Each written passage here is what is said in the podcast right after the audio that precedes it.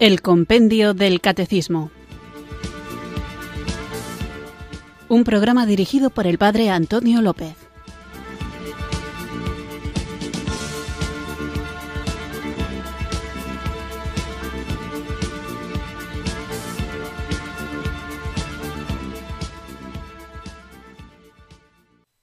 Buenas tardes, queridos oyentes de Radio María. Recibido un cariñoso saludo desde Irurzun, en Navarra, quienes sintonizáis una tarde más esta radio que cambia vidas, esta emisora de la Virgen, Radio María, para escuchar el programa El Compendio del Catecismo, nuestro espacio diario de formación católica en el que tratamos de conocer la fe que queremos vivir, compartir y defender. Estamos tratando el primer mandamiento, Amarás al Señor tu Dios con todo tu corazón, con toda tu alma y con todas tus fuerzas, y hemos visto lo que implica la afirmación de que Dios es el Señor y que solamente, en otra pregunta, a Él debemos adorar y dar culto. Cuando hablamos de que solo a Dios debemos adorar, hay quien puede preguntarse ¿y a cuál Dios? Pues al único verdadero, sí, pero ¿cuál es el verdadero? Como veremos en la pregunta de hoy, se habla del derecho a rendir culto a Dios en verdad. Pero hoy en día vivimos en una cultura en la que parece que la verdad como tal, universal, no existe. Por eso, para poder entender la verdad absoluta o verdad universal, deberíamos comenzar por definir lo que es la verdad. La verdad es definida en el diccionario como conformidad con los hechos o realidades, una declaración probada de ser o aceptada como verdad.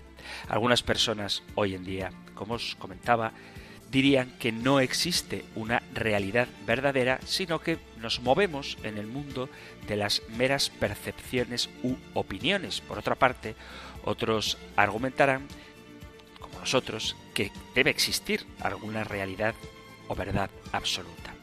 Hay un punto de vista, por tanto, que dice que no existen absolutos que definan la realidad. Aquellos que sostienen esta opinión creen que todo es relativo y por lo tanto no existe una realidad verdadera. Por esa razón, finalmente no hay absolutos morales ni una autoridad que decida si una acción es positiva o negativa, buena o mala. Este punto de vista nos conduce a la llamada ética situacional, la creencia de que lo que es bueno o malo es relativo, dependerá de la situación. No hay bien o mal, por lo tanto, lo que se siente o parece correcto en ese momento y en esa situación es correcto. Por supuesto, la ética situacional conduce a una mentalidad y estilo de vida subjetivo de hacer lo que te sienta bien, que tiene muchas veces efectos devastadores en las sociedades y en los individuos. Esto es el postmodernismo que crea una sociedad que considera todos los valores, todas las creencias, todos los estilos de vida y afirmaciones de la verdad como si fueran igualmente válidos. Otro punto de vista cree que sí existen las realidades absolutas o criterios que definen lo que es verdad y lo que no es. Las acciones pueden ser determinadas como correctas o equivocadas por la forma como miden esos criterios absolutos. Y en la vida práctica todos aceptamos criterios absolutos. ¿Os imagináis cómo sería un mundo en el que no hubiera conciencia de que existe una realidad objetiva? Si tú, por ejemplo, te niegas a creer en la realidad objetiva de la gravedad, aunque no creas en ella, puedes mantenerte de pie o sentado y estar quieto hasta el momento en que decidas moverte. O si dos más dos ya no siempre fueran cuatro, los efectos para nuestra civilización y para nuestra vida concreta serían desastrosos. Las leyes de la ciencia y de la física serían irrelevantes y, entre otras cosas, el comercio sería imposible, habría desorden. Afortunadamente, sí existe una verdad absoluta y esta puede ser encontrada y entendida. La sola idea de alguien que haga la declaración de que no hay verdad absoluta es totalmente ilógica. Aún así, en la actualidad, mucha gente sigue este relativismo cultural que en su esencia niega cualquier tipo de verdad absoluta. Una buena pregunta que se puede hacer a tales personas es que si no existe verdad absoluta, si eso es una verdad absoluta. Sabéis que los universales, las afirmaciones universales, normalmente no lo suelen ser. Además del problema de la propia contradicción, existen muchos problemas lógicos que habría que vencer para aceptar o creer que no hay verdades absolutas, verdades universales. Uno es que todos los seres humanos tienen un conocimiento limitado y mentes finitas y por lo tanto no pueden lógicamente hacer declaraciones negativas absolutas. Una persona no puede creer lógicamente, y esto es una verdad absoluta, que lo conoce todo. Y por lo tanto no puede afirmar con el aplomo con que muchas veces se hace que no hay Dios, porque para hacer tal declaración necesitaría afirmar que tiene un conocimiento absoluto de todo el universo de principio a fin. Y como es una verdad absoluta que ningún ser humano tiene tal conocimiento, lo más que se puede decir lógicamente es con el conocimiento limitado que tengo, no creo que haya un Dios. Otro problema con la negación de la verdad absoluta, de la verdad universal, es el hecho de que no se vive conforme a lo que sabemos que es verdad en nuestras propias conciencias, en nuestras propias experiencias y lo que vemos en el mundo real. Si no hay tal cosa como la verdad absoluta, entonces finalmente en cuestiones de moral no habría nada correcto o incorrecto. Lo que puede ser bueno para ti no significa que sea bueno para mí, mientras que superficialmente este tipo de relativismo parece ser atractivo, lo que en el fondo significa es que cada uno establece sus propias reglas para vivir y hacer lo que piensa que es correcto. Esto causaría problemas en cuanto a que el sentido de lo correcto para una persona chocaría con el de la otra. ¿Qué pasa si para mí está bien el pasar en rojo los semáforos. De esta manera pongo en riesgo mi vida y la de otros. O yo podría pensar que está bien robarte y tú puedes pensar que no está bien. Ciertamente nuestros estándares de lo correcto o incorrecto están en conflicto. Si no hay una verdad absoluta, ya no solo en el sentido científico o físico, sino en el sentido moral, un estándar de lo que está bien y de lo que está mal un estándar de responsabilidad, una seguridad a propósito de nuestra relación con el prójimo, no sería posible. La gente sería libre de hacer lo que quisiera absolutamente, como asesinar, robar, mentir, engañar, y nadie puede decir que estas cosas estarían mal si es que no existe una verdad absoluta. No podría, por supuesto, haber gobierno, ni leyes, ni justicia, porque ni siquiera se podría decir que la mayoría de la gente tiene el derecho de hacer y cumplir las normas sobre una minoría.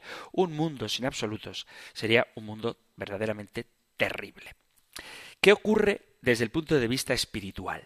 Este tipo de relativismo suele derivar en una confusión religiosa, porque no podría haber una religión verdadera, ni ninguna manera, por tanto, de tener una correcta relación con Dios. Según este pensamiento, todas las religiones serían falsas, porque todas ellas declaran enseñar o creer en algún tipo de vida después de la muerte y tienen su propio concepto de Dios. Y es por eso que no es raro en la actualidad que la gente crea que dos religiones diametralmente opuestas puedan ser igualmente verdaderas, aun cuando ambas declaren tener el único camino hacia el cielo o enseñar dos verdades totalmente opuestas. He escuchado hasta la hartura que todas las religiones son iguales. Eso si las conoces un poquito por encima, te das cuenta de que es imposible, porque enseñan verdades no ya distintas, sino opuestas. La gente que no cree en la verdad absoluta ignora estas declaraciones y adopta un universalismo más tolerante que enseña que todas las religiones son iguales y que con tal de ser buena persona ya te vas al cielo. Pero claro, si no existen verdades universales, habría que saber en qué consiste ser una buena persona. Esto es también por lo que la gente adopta este punto de vista poco coherente con la verdad y se opone al cristianismo que cree lo que Jesús afirma. Es decir, yo soy el camino, la verdad y la vida, y que Jesús es la máxima manifestación de esta verdad y el único camino por el que uno puede llegar al cielo, que lo dice el propio Jesús en el capítulo 14, versículo 6 del Evangelio de San Juan. La tolerancia se ha convertido en la única virtud esencial de nuestra sociedad postmoderna, la única absoluta, y por lo tanto la intolerancia es un mal. Cualquier creencia dogmática, especialmente la creencia en la verdad absoluta, es vista como intolerancia, un gran pecado. Aquellos que niegan la verdad absoluta a menudo dirán que está bien creer lo que quieras siempre y cuando no trates de imponer tu creencia a los demás. Pero este punto de vista en sí mismo ya es una creencia sobre lo que está bien y lo que está mal, y aquellos que tienen esta visión tratarán definitivamente de imponérsela a los otros. O sea, no me impongas nada, pero yo te impongo a ti que no impongas nada. Establecer un estándar de comportamiento que insisten en que otros sigan violando así lo que afirman defender, es una contradicción. Aquellos que sostienen tal creencia simplemente no quieren ser responsables de sus acciones. Si hay verdad absoluta, hay normas absolutas que determinan lo que está bien y lo que está mal y debemos rendir cuentas a un absoluto con respecto a esas normas. Esta responsabilidad es lo que muchas veces rechazan quienes rechazan la verdad absoluta. La negación de la verdad universal y el relativismo cultural que viene de ello es simplemente el resultado lógico de una sociedad que ha adoptado una teoría de su propia vida para explicar la realidad y adoptan un concepto concreto y desde él tratan de explicarlo todo. Por ejemplo, si la evolución es verdad, entonces la vida no tiene significado alguno, no tenemos propósito y no puede haber ningún absoluto de bien o mal. Entonces el hombre es libre de vivir la vida como le plazca y no es responsable ante nadie por sus acciones. Y sin embargo, no importa cuánto quiera negar el hombre la existencia de Dios y su verdad absoluta, porque creemos que veremos esa verdad tal cual es. ¿Hay evidencia de verdades absolutas? Pues sí, claro que sí. La existencia de nuestra conciencia, que nos dice que el mundo debería ser de cierta manera, que hay cosas que están bien y otras que están mal, nos ayuda a entender que hay verdades objetivas. La conciencia nos dicta que hay algo malo en el sufrimiento o el hambre, nos hace apreciar el amor, la generosidad, la compasión y la paz como cosas positivas por las que debemos luchar. Y esto es universalmente verdad en todas las culturas y en todas las épocas. Dice la carta a los romanos en el capítulo 2, versículo 14, porque cuando los gentiles no tienen ley, hacen por naturaleza lo que es de ley. Estos, aunque no tengan ley, son ley para sí mismos, mostrando la obra de la ley escrita en sus corazones, dando testimonio su conciencia y acusándolos o defendiéndoles sus razonamientos en el día en que Dios juzgará por Jesucristo los secretos de los hombres conforme a mi Evangelio. Otra evidencia de que existe una verdad absoluta es la que nos da la ciencia, que a veces hay quien se empeña de separar la ciencia de la religión, pero la ciencia tal y como lo es también la religión o la filosofía, es la búsqueda de conocimiento, es la ciencia, el estudio de lo que conocemos y el deseo de conocer más. Por lo tanto, todo estudio científico por necesidad debe estar fundamentado sobre la creencia de que hay realidades objetivas que existen en el mundo y que estas realidades se pueden descubrir y probar. Si no hubiera verdad absoluta, ¿qué sentido tendría el estudio científico? ¿Cómo puede uno saber que los descubrimientos que se han hecho son reales? De hecho, las mismas leyes de la ciencia están fundadas en la existencia de la verdad absoluta. Y otra evidencia de la existencia de la verdad es que existe la religión.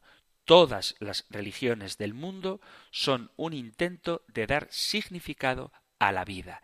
Nacieron del hecho de que el ser humano desea algo más que simplemente vivir, existir. A través de la religión, la gente está buscando a Dios, la esperanza para el futuro, el perdón de los pecados, la paz en medio de nuestras luchas y las respuestas a los cuestionamientos y anhelos más profundos. La religión es evidencia real la existencia de la religión, de que el ser humano es más que simplemente una especie animal más evolucionada. Es la evidencia de un propósito más alto y el hecho de que verdaderamente hay un creador con un propósito personal y determinado que implantó en el hombre el deseo de conocerlo. Y si de verdad hay un creador, entonces Él se convierte en verdad absoluta y es su autoridad la que establece esta verdad. Es tarea del hombre, como vamos a ver enseguida, descubrir cuál es esta verdad y vivir conforme a ella. Nosotros como cristianos creemos en este Creador y además creemos que se ha revelado y en concreto se ha revelado a través de su misma palabra hecha carne Jesucristo. Si queremos conocer esta verdad absoluta, la única manera de hacerlo es a través de una relación personal con aquel que se declara a sí mismo la verdad. Yo soy el camino, la verdad y la vida, y nadie viene al Padre sino por mí. El hecho de que la verdad absoluta existe nos guía a la verdad de que hay un Dios soberano que creó los cielos y la tierra y que se ha revelado a nosotros para que podamos conocerle, tener una relación con él y vivir su vida plena. Y nosotros creemos esto como verdad absoluta.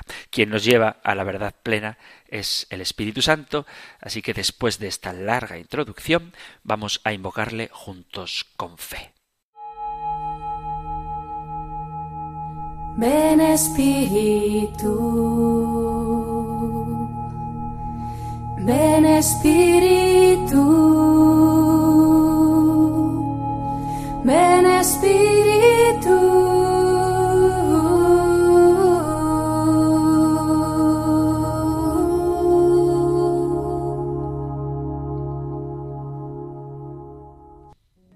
Señor Jesús, tú que eres el camino, la verdad y la vida, aduéñate de mis pasos, seduce mi libertad y ven a mi encuentro para que siempre pueda elegirte como compañero. Sal al paso de quienes van por los caminos de este mundo sin saber que tú caminas a su lado y haz que al descubrirte junto a ellos se dejen alcanzar por ti y te acojan como Señor que se ha hecho hermano. Señor Jesús, tú eres nuestro camino, haz que seamos tus testigos, que colaboremos contigo en la construcción de un mundo mejor, que avancemos por caminos de verdad, de justicia, de amor.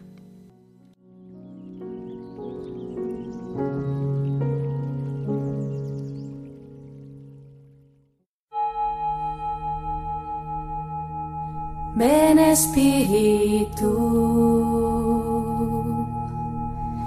Ven Espíritu,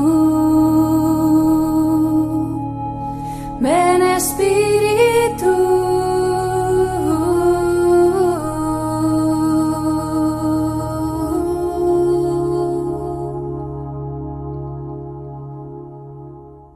Después de haber invocado al Espíritu Santo y haber hecho ya una introducción a la pregunta que trataremos hoy, vamos en concreto con ella. La podéis encontrar en el Catecismo Mayor en los puntos 2104 a 2109 y en el punto 2137. Nosotros escuchamos ahora la pregunta 444 del compendio del Catecismo. Número 444. ¿Cómo ejerce el hombre su derecho a rendir culto a Dios en verdad y en libertad. Todo hombre tiene el derecho y el deber moral de buscar la verdad, especialmente en lo que se refiere a Dios y a la Iglesia, y una vez conocida, de abrazarla y guardarla fielmente, rindiendo a Dios un culto auténtico. Al mismo tiempo, la dignidad de la persona humana requiere que en materia religiosa nadie sea forzado a obrar contra su conciencia ni impedido de actuar de acuerdo con la propia conciencia, tanto pública como privadamente, en forma individual o asociada, dentro de los justos límites del orden público.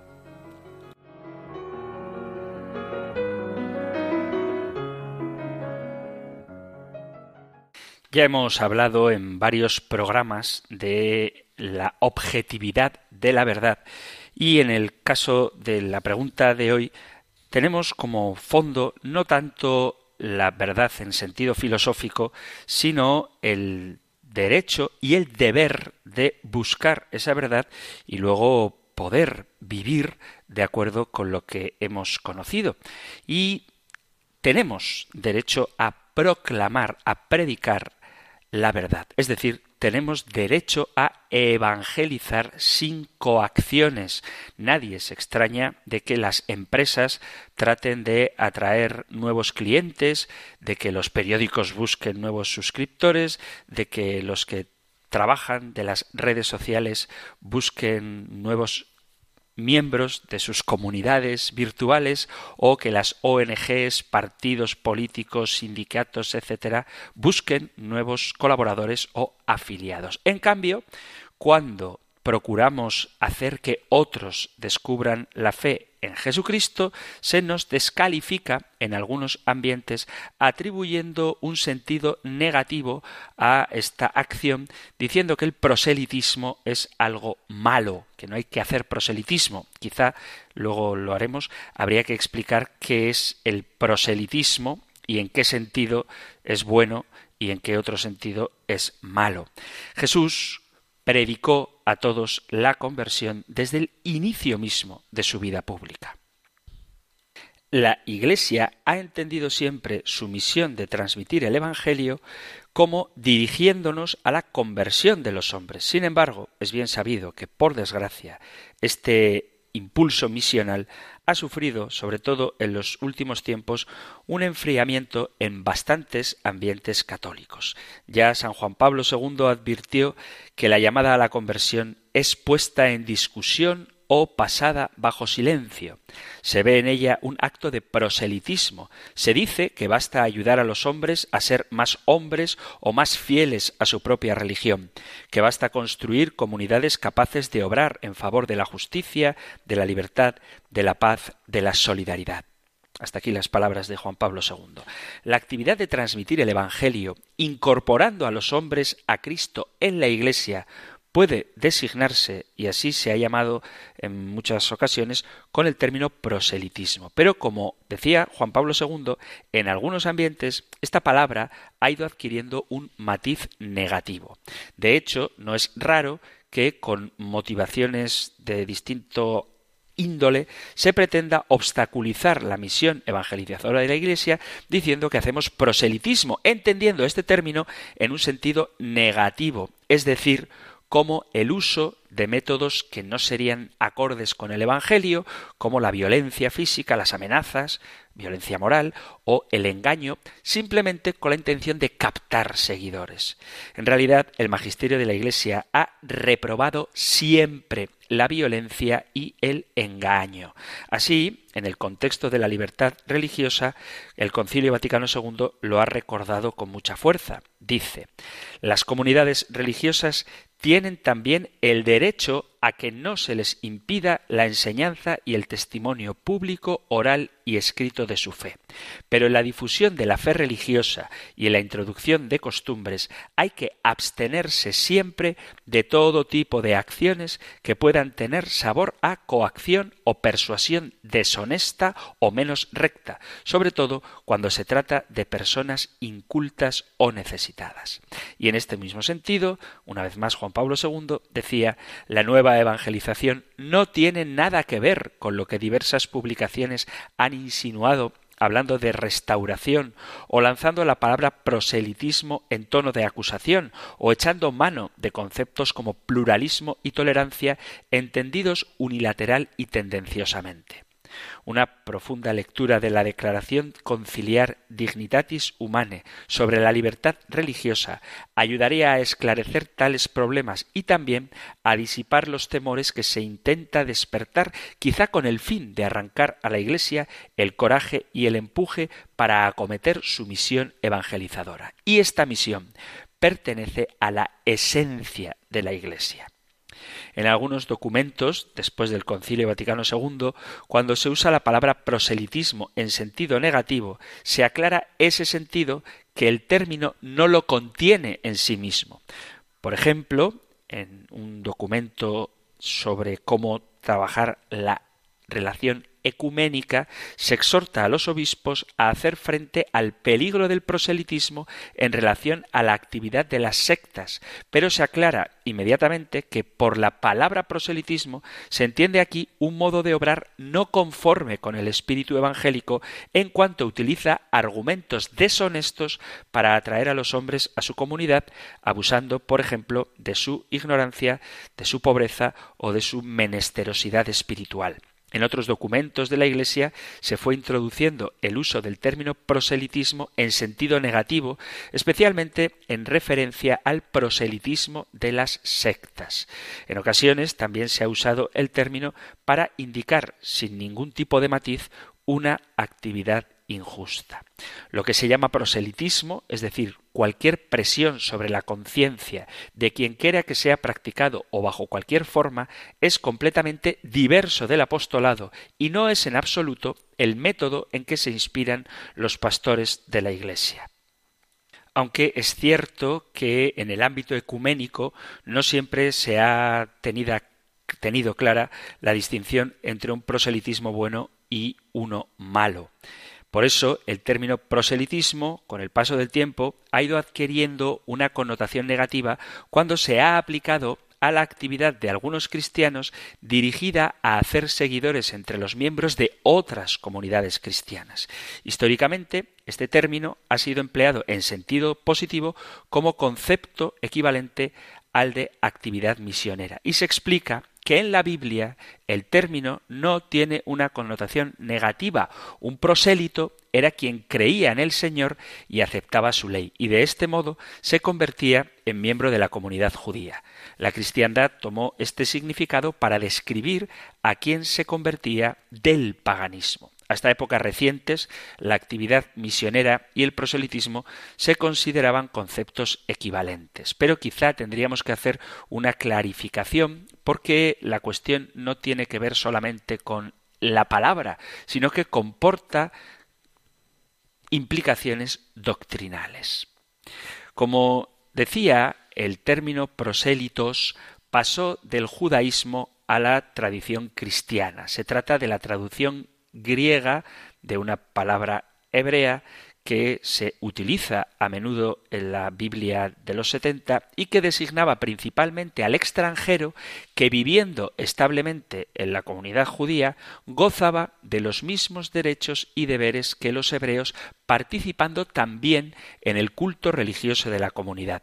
Parece que la realidad de los prosélitos, como algo institucionalizado, provino de la diáspora en la época del helenismo y comportaba un periodo de preparación que culminaba en la Pascua, antes de la cual el prosélito recibía la circuncisión. Este término, prosélito, aparece sólo cuatro veces en el Nuevo Testamento. Una en el Evangelio de San Mateo, en el capítulo 23, versículo 15, y tres en los Hechos de los Apóstoles. El texto del Evangelio es en el que se expresa más claramente lo que alcanza este término. Los escribas y fariseos se preocupaban de buscar personas que estuvieran en condiciones de entender y de vivir la fe en el único Dios. Evangelio de San Mateo capítulo 23 versículo 15 en buena parte fue la actividad proselitista lo que permitió sobrevivir al judaísmo, sobre todo después de la destrucción del templo y la dispersión del pueblo. Es bastante obvio, si leemos el texto, que el reproche que Jesús dirige a escribas y fariseos no es porque procuren prosélitos, sino por el modo como lo hacen y sobre todo a lo que hacían después con el discípulo, que lo hacían hijo del infierno, dos veces peor que el maestro que le atrajo al judaísmo. Os leo el pasaje para que os pongáis en contexto. Evangelio de San Mateo, capítulo 23, versículo 15. Hay de vosotros, escribas y fariseos hipócritas, que recorréis mar y tierra para hacer un prosélito, y cuando llega a serlo, le hacéis hijo de condenación el doble que vosotros. Pero el reproche, repito, no es por hacer prosélitos, sino por cómo lo hacen y lo que hacen después con él. ¿A dónde quiero llegar con todo esto explicando el sentido de la palabra proselitismo? El uso de la palabra proselitismo en un sentido exclusivamente negativo no es algo generalizado ni tampoco en la mayor parte de los casos el simple efecto de una evolución del lenguaje. Con frecuencia, la utilización actual de este término como si sólo tuviera un significado negativo no se debe a que por tal palabra se entienda de hecho, contra su significado original, una actitud inmoral, violenta o engañosa, sino que también se considera negativo el verdadero sentido positivo del proselitismo. Es decir, el problema de fondo es que con la tendencia que intenta imponerse en algunos ambientes de usar la palabra proselitismo como algo negativo, se pretende afirmar una actitud relativista y subjetivista, sobre todo en el plano religioso, para la que no tendría sentido que una persona pretendiese tener la verdad y procurase convencer a otras para que la acojan y se incorporen a la Iglesia. La descalificación de la palabra proselitismo, sobre todo cuando se refiere al apostolado cristiano, tiene que ver mucho con esa dictadura del relativismo que no reconoce nada como definitivo y que deja como última medida solamente el propio yo y sus deseos. Por eso, es necesario reafirmar que la acción de invitar y favorecer a que otras personas no cristianas o incluso cristianas no católicas se incorporen a la plena comunión de la Iglesia católica respetando la verdad y la intimidad y la libertad de todos es parte integrante de la evangelización.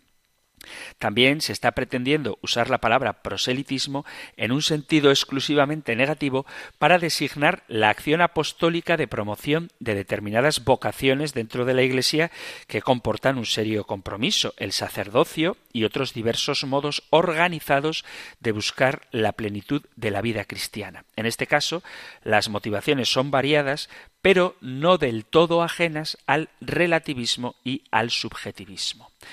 Como es evidente, la evangelización, al igual que cualquier actividad humana, puede realizarse con intención o con métodos inmorales y de hecho así sucede en muchas sectas no católicas y en muchas sectas ni siquiera cristianas, pero sería una gran falsedad histórica afirmar que eso haya sido frecuente en la Iglesia. El verdadero espíritu cristiano siempre ha estado informado por la caridad, por otra parte, la posibilidad y realidad en algunas sectas de un proselitismo moralmente incorrecto no justifica atribuir al término un sentido negativo. Es más, la coherencia debería llevar a usar la palabra proselitismo sin adjetivo alguno para designar su sentido original y positivo y calificarla en cambio de algún modo cuando se trate de una actividad reprobable. Por ejemplo, proselitismo negativo, proselitismo sectario, proselitismo violento, a menos que el contexto lo haga necesario.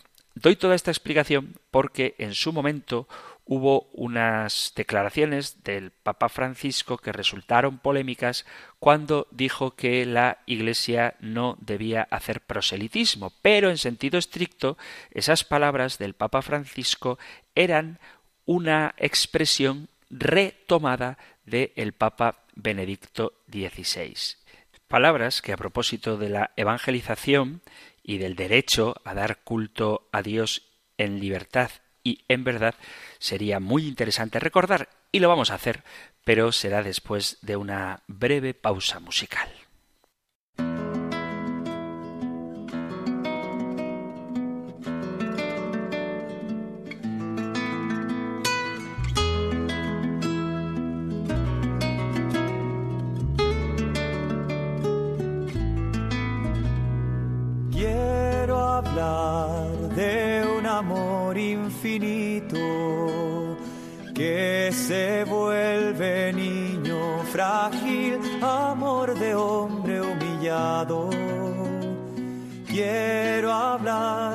De un amor apasionado.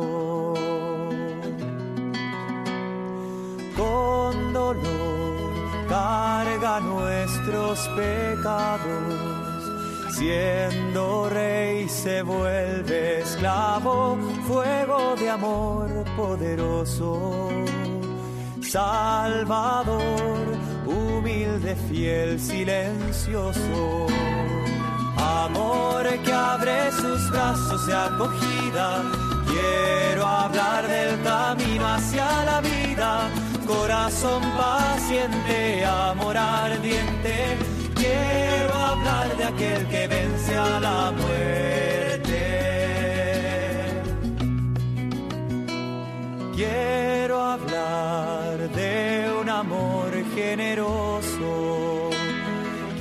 Hace y calla amor a todos, buscándonos todo el tiempo, esperando la respuesta, el encuentro.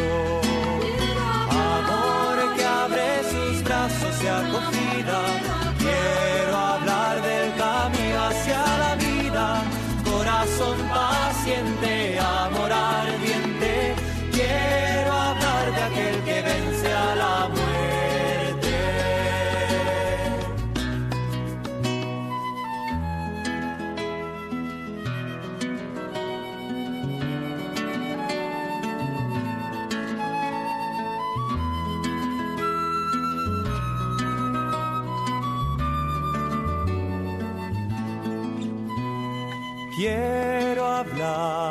de un amor diferente, misterioso, inclaudicable, amor que vence la cruz. Quiero hablar del corazón de Jesús, amor que abre sus brazos de acogida. Quiero hablar del camino corazón paciente, amor ardiente. Quiero hablar de aquel que vence a la muerte.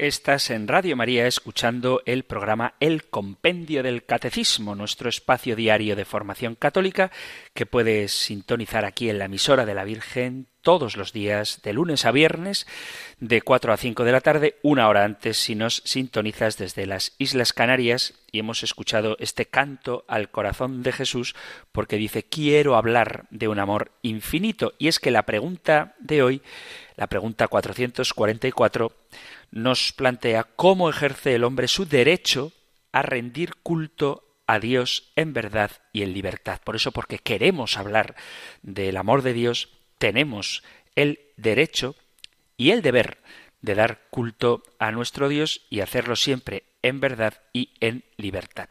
En la primera parte del programa, antes de la pausa musical, he estado haciendo una explicación de lo que significa la palabra proselitismo y os recordaba unas palabras del Papa Francisco en las que él decía que no había que hacer proselitismo y esas expresiones del Papa Francisco generaron un cierto revuelo entre gente que decía, ¿cómo que no hay que hacer proselitismo? Bueno, por eso explicaba que hay dos formas de entender el proselitismo, una en sentido positivo y otra en sentido negativo, aunque más allá de la expresión proselitismo, lo que está de fondo es si debemos o no debemos evangelizar, y eso la Iglesia lo tiene muy claro. Por supuesto que sí, debemos hacerlo porque Cristo nos lo ha mandado y porque no hay mayor obra de caridad que dar a conocer el amor de Dios. El Papa en el discurso que dirigió a los empleados del dicasterio para la comunicación les daba las gracias por el trabajo que hacían y después decía cómo había que comunicar, cómo deben comunicarse. Dice el Papa Benedicto XVI, ¿cómo debe ser la comunicación?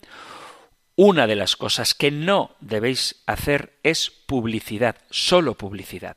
No debéis hacer como las empresas humanas que intentan tener más gente. En una palabra técnica, no tenéis que hacer proselitismo.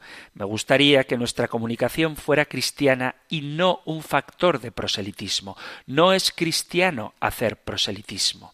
Benedicto XVI lo dijo muy claramente. La Iglesia no crece por proselitismo, sino por atracción, es decir, por testimonio. Y nuestra comunicación debe ser testimonio. Si queréis comunicar solamente una verdad sin la bondad ni la belleza, deteneos no lo hagáis.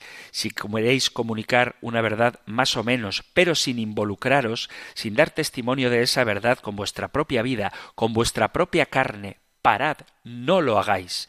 Siempre está la firma del testimonio en cada una de las cosas que hacemos. Testigos. Cristiano significa testigo, mártir.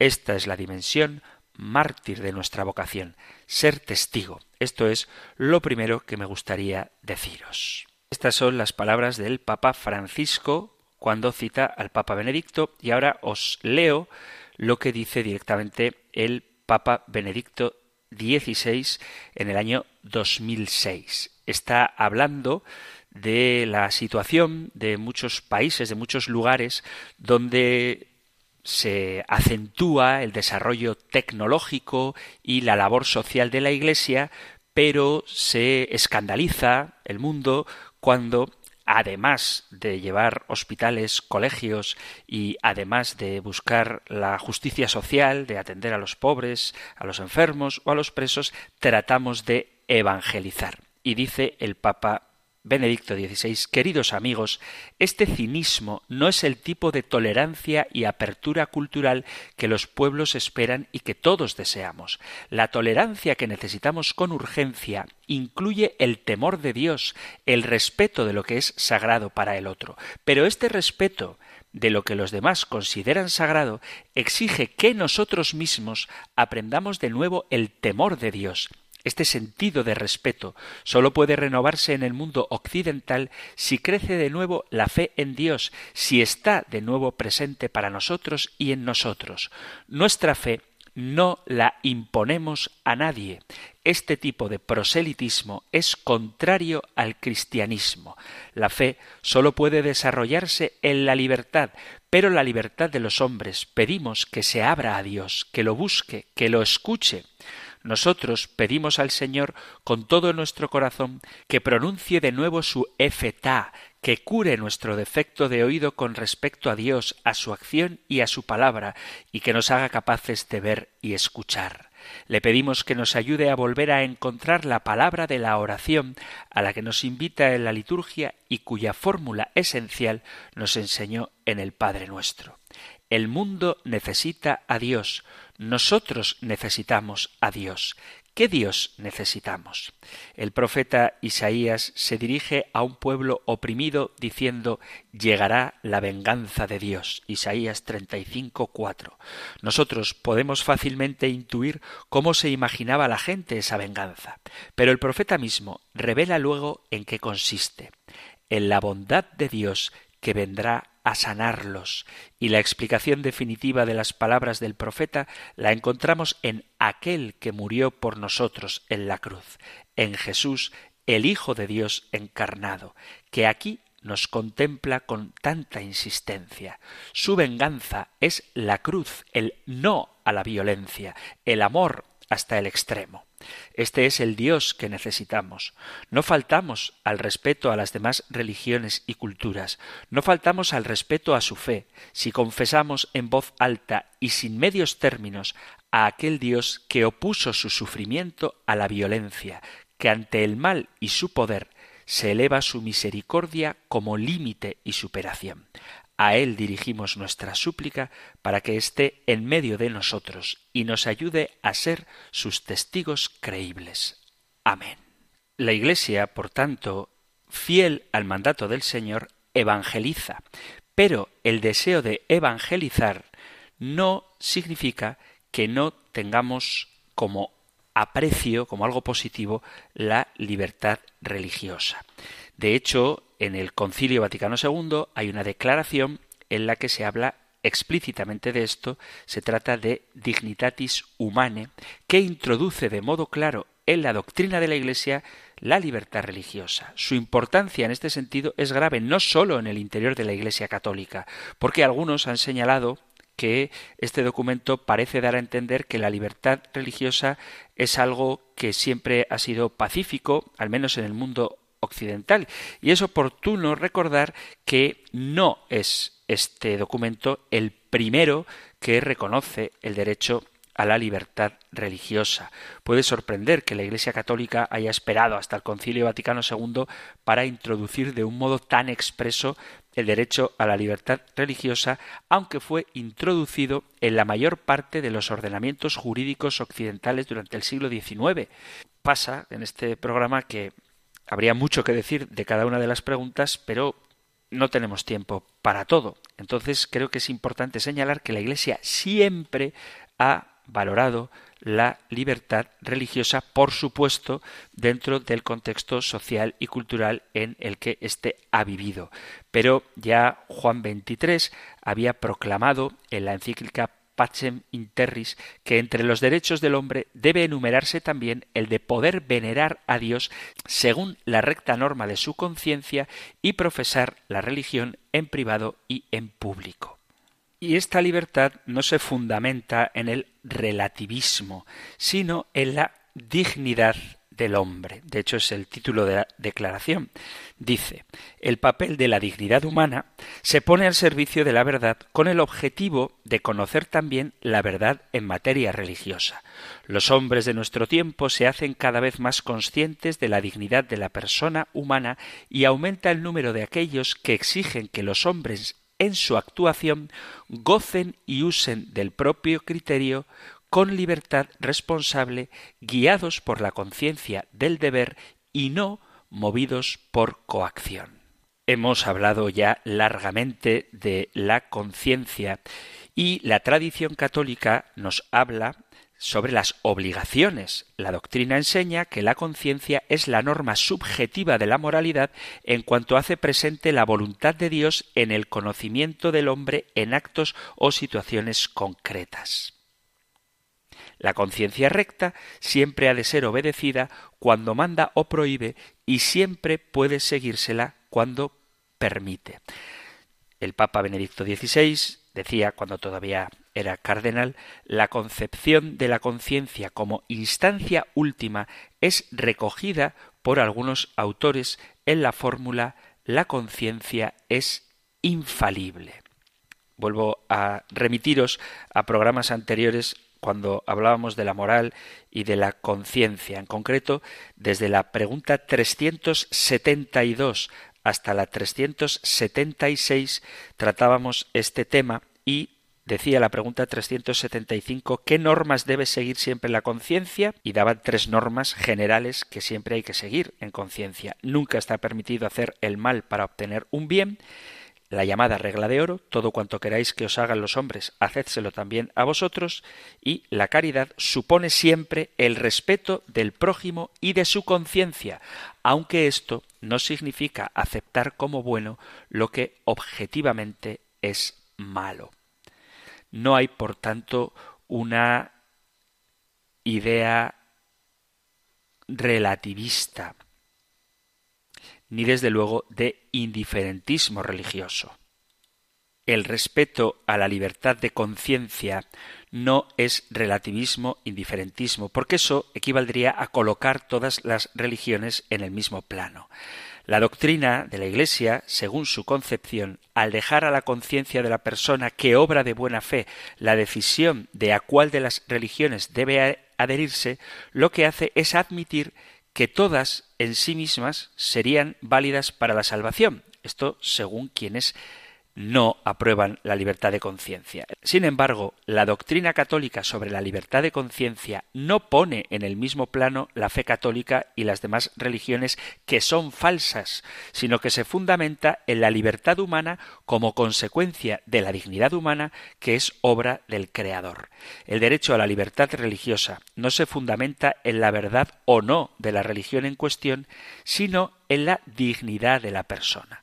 La afirmación de un derecho a la libertad religiosa fundado sobre la dignidad de la persona, independientemente de la verdad o del error de la religión en cuestión, no significa una negación del hecho de que el conocimiento de la verdad y la adhesión al bien sea parte integrante de la verdadera dignidad del hombre.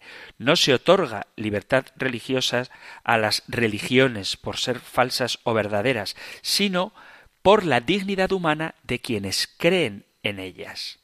El Papa Pablo VI decía que el concilio de ningún modo funda el derecho a la libertad religiosa en que todas las religiones y todas las doctrinas, aunque sean erróneas, tengan un valor más o menos igual. Al contrario, lo funda en la dignidad de la persona humana, la cual exige no ser sometida a constricciones exteriores que tiendan a oprimir la conciencia en la búsqueda de la verdadera religión y en la adhesión a la fe los enemigos de esta enseñanza de la Iglesia, de la libertad de conciencia, dirán que esto todo es un pretexto para introducir el veneno del indiferentismo religioso. Pero habría que responder que para interpretar correctamente el texto de Dignitatis Humanae es indispensable tener presente en mente el hecho de que el documento se refiere a un derecho civil de libertad con respecto a las coerciones y excluye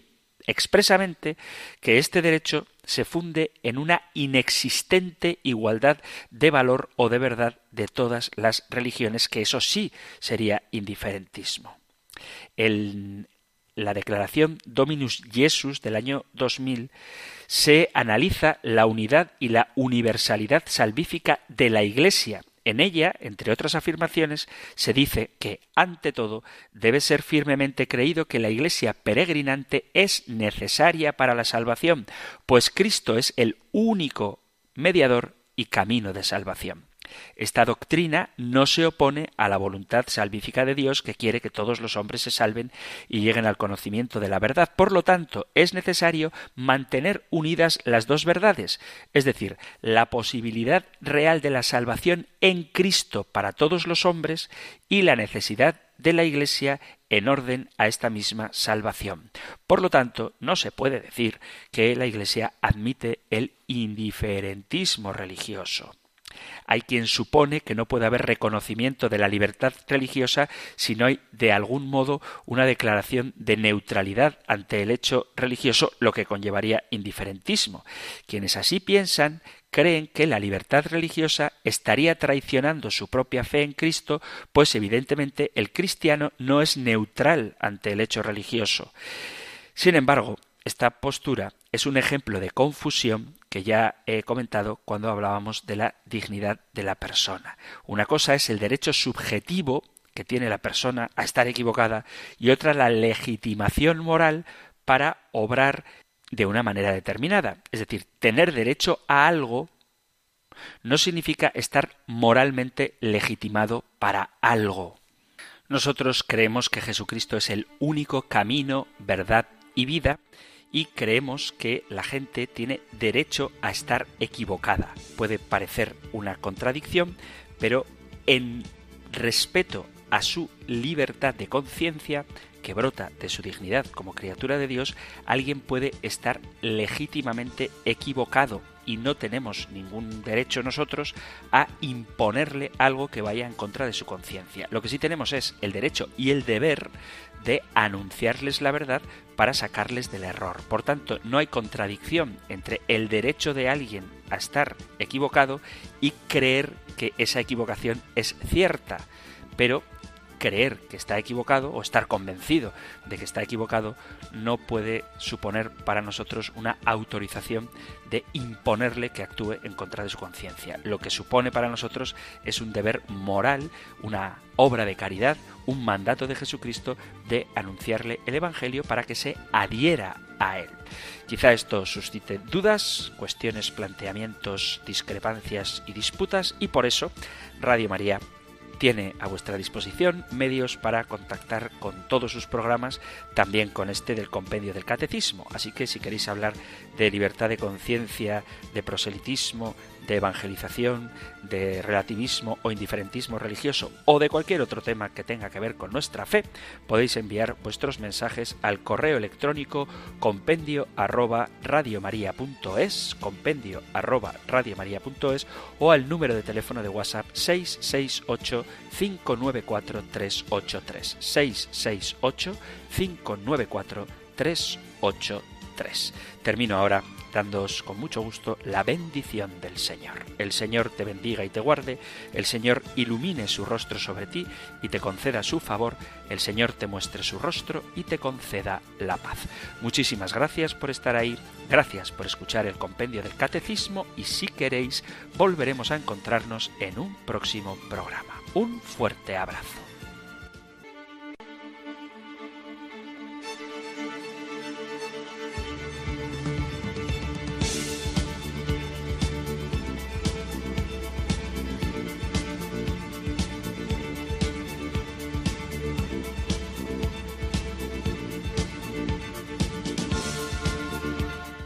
El Compendio del Catecismo.